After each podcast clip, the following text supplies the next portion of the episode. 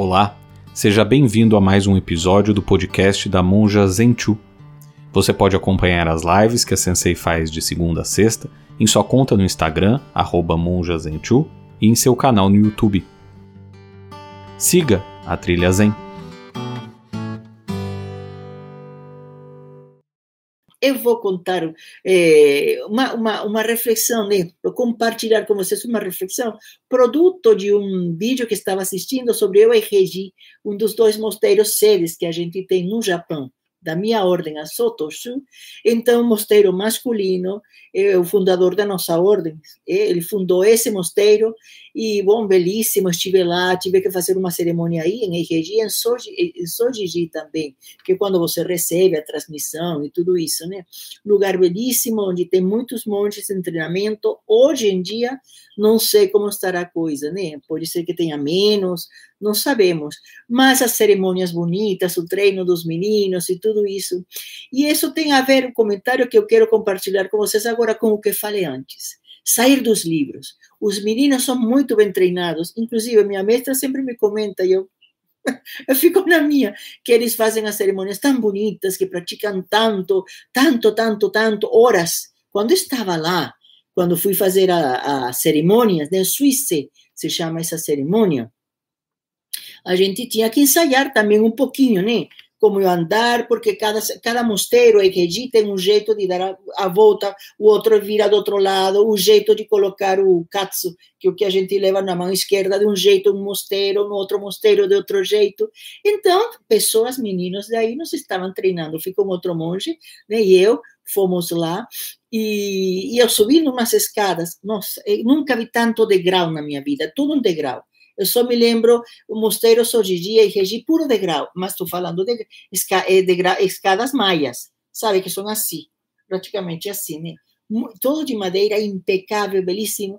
E nós fomos, subimos, e eu escutei os monges praticando a cerimônia, cantando, e vi rapidinho eles levando os livros, entregando os livros, ah, tudo bem. Nós fizemos a nossa prática, que foi mais ou menos uma hora e meia, duas horas, né? Saímos, descimos, aí foi gostoso, porque já tínhamos acabado, né? E era descida, aquele monte de degraus. E eu lembro que tinha me machucado um pé, estava mancando. foi um horror. Então, eh, descimos todos esses degraus e os monjinhos continuavam praticando, ou seja, se nós estivemos duas horas, se tinham começado antes, nós fomos, estavam continuando o mesmo ensaio, Imagina umas quatro horas, cinco horas, uma cerimônia provavelmente muito importante, né? E as pessoas ficam muito admiradas com isso. Oh, nossa, como praticam, praticam. É verdade, uma prática belíssima. É belíssima, belíssima você ver um balé. Lindíssimo. Mas, lembra do que eu falo sempre para vocês, cuidado com os símbolos vazios não fiquem na forma, é o que eu chamo sair dos livros. Essa prática é para colocar em plena consciência de que você não pode é trabalhar o não eu. Esse não sou eu que estou fazendo. Claro que é meu corpo, mas há um objetivo maior que te leva ao próprio conhecimento, a se conhecer. E uma vez se conhecendo, você se esquecer disso. Como essa frase famosíssima de Dogen Senji, fundador da minha ordem, estudar o caminho é estudar o caminho é se conhecer, conhecer a si, encontrar a si mesmo, encontrar a si mesmo, esquecer-se de si mesmo. É isso. A gente pratica, pratica e pratica para transcender não seja essa prática bonita, impecável, e você com um ego do tamanho do mosteiro, porque não entendeu realmente a verdadeira prática. Sair da fórmula, sair do, dos livros, entrar no que você está fazendo, entrar na vida, na sua vida. Mas não é essa entrega, porque, e o mais triste dá para ver aqueles que não entendem, isso me contou minha mestra, muitos meninos praticavam bonitinho, tudo na beleza, quando chegavam no mosteiro, não voltavam a cozinhar, a arrumar a cama, por quê? Para isso tem a mãe, as irmãs. Lembre, estamos falando de Japão, um país bem machista, como, como aqui também no Brasil. Não, não, não estamos assim tão distantes, né? Muitas casas que acontece isso, que a minha prática eu já fiz agora, volto ao esquema anterior. Então, que tipo de prática você teve? Qual foi sua compreensão? Para que servia tudo isso? Era só um show, o que eu chamo de encenação. Para mim, isso é pura encenação. Para turista bobo. Porque as pessoas não entendem que existe uma, uma transcendência maior, poucos entendem isso. No meu mosteiro, a gente não tinha, não éramos tão bonitinhas, não éramos tão altas, nem tão magras, nem tão, não tínhamos um mosteiro tão rico, mas tínhamos uma mestra.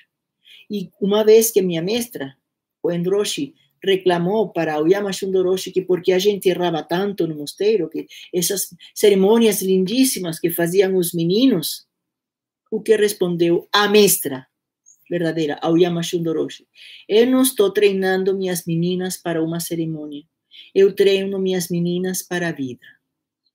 Isso que faz o mestre, o verdadeiro mestre. E nós podemos ser esse mestre. Nas nossas vidas, a gente ter esse treino constante para nossas vidas. Sair do papel não é não estudar. Sair do papel, fechar os livros, não é não ler. Isso é uma coisa tão. É o que eu gosto tanto de ler, é o que li tudo.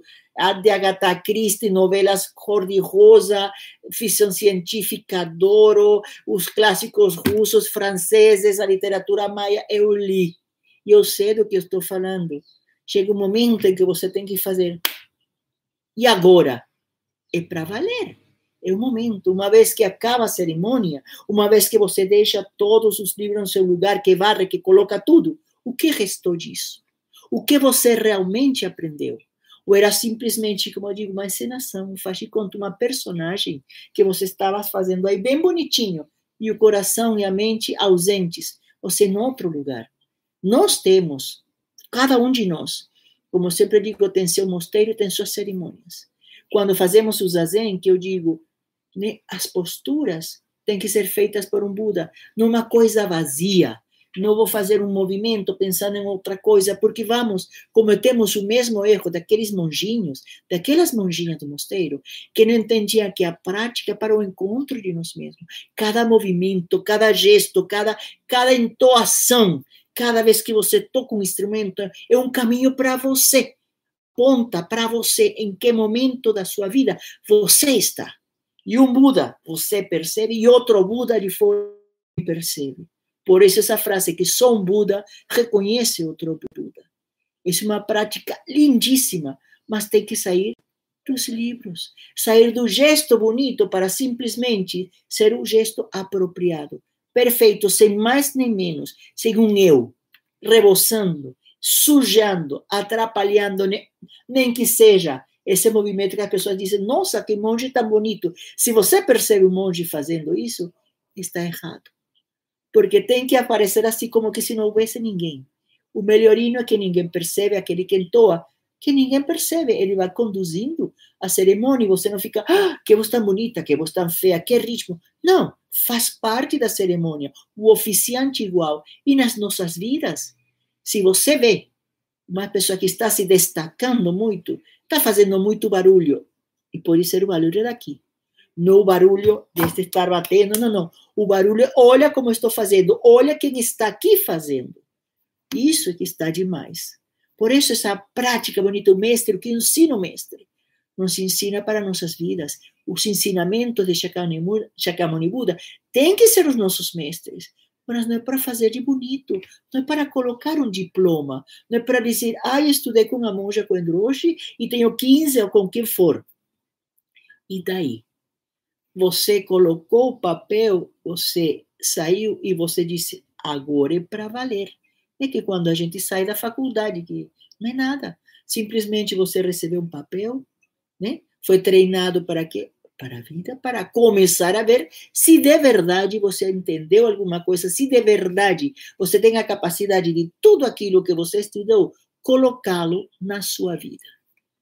Isso que eu tenho dois anos fazendo aqui com vocês, compartilhando de um jeito informal. O fato de ser informal não significa que não haja profundidade.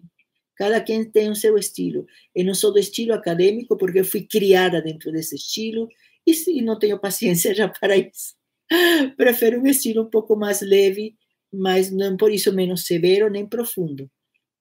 De fazer essa abordagem sincera, honesta, ir atrás do conhecimento, sim. Ir atrás de nós mesmos, sim. Mas isso só podemos fazer conscientemente nas nossas vidas e na realidade. Sair do livro, sair do gesto bonito, sair da pose, sair estar me vendo, Isso que está demais. No começo da prática, todos fazemos isso. Aquele que entende o verdadeiro significado do não eu, de estar presente sem estar gritando que eu estou fazendo alguma coisa, cantando, limpando, assinando. Só aquela pessoa que percebe verdadeiramente é aquela que fechou o livro e entrou de cheio, completamente com fé, se atirou na sua realidade, na vida, porque para isso servem os ensinamentos, para isso é que nós estamos nos encontrando aqui faz quase dois anos, ok? Aquele mestre verdadeiro, nunca esqueça, é aquele que ensina, treina você para a sua vida.